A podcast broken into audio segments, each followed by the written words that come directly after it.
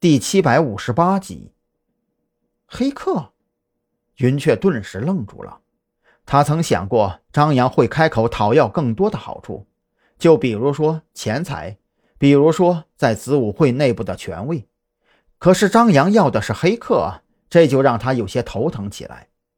那个黑客鬼佬的地位并不算高，可是，在组织内，一个顶级黑客的重要性自然不言而喻。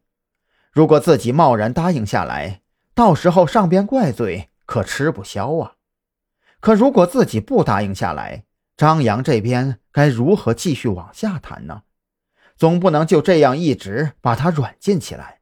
要知道，张扬的身份可是特侦局的成员之一。如果失踪时间过长，肯定是要出大问题的。这件事情我不能立刻给你答复，因为这超出了我的权限范围。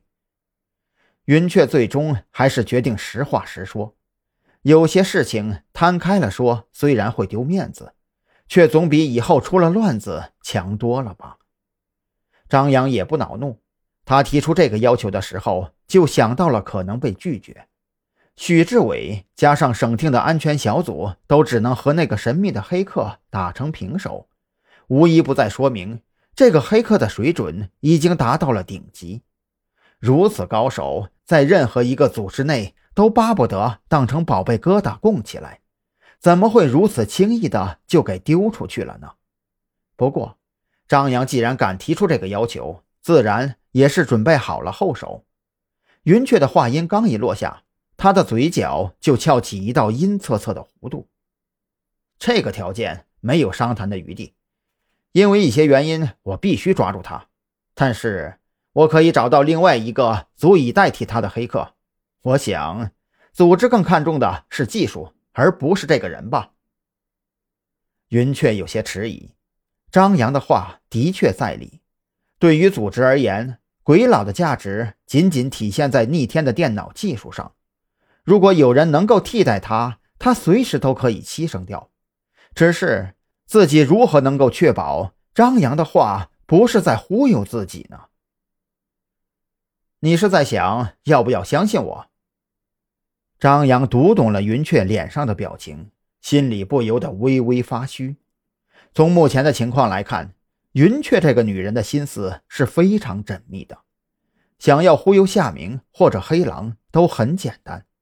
可是想要忽悠云雀，可是需要一些技术含量的。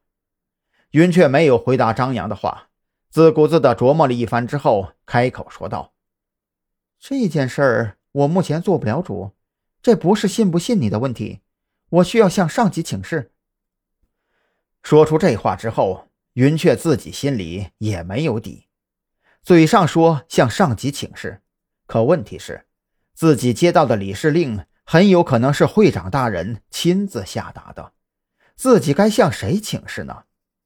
如果按照正常程序向理事会请示，那么理事会那帮肥猪们知不知道会长大人下达给自己的理事令呢？眼下最稳妥的自然是向会长请示。可是云雀这个级别怎么可能联系得上会长呢？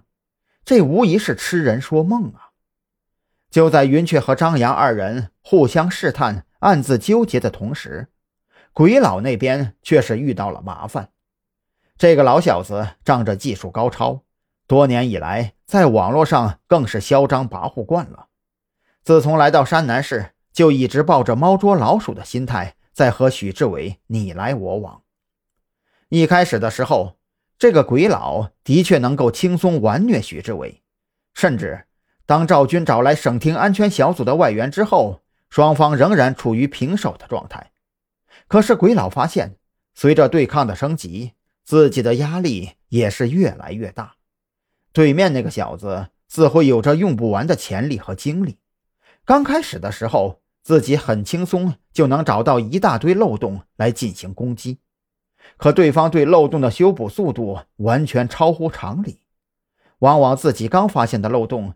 还没等第二次通过该漏洞进行攻击，就已经被对方彻底堵死。不但如此，在堵死这个漏洞的同时，对方还会举一反三，将这个漏洞体现出来的问题进行修复，将同类的漏洞全部堵死。在这样的情况下，当双方的对抗持续进行了十几个小时之后，鬼老不得不承认，自己竟然再也找不到任何漏洞了。